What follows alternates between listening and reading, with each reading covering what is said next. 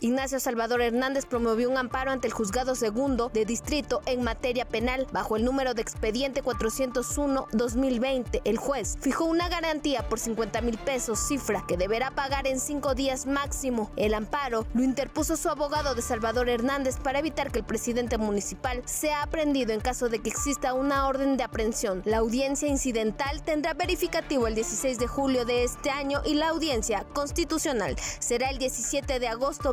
Tanto, el Tribunal Federal ha solicitado los informes correspondientes a las autoridades responsables.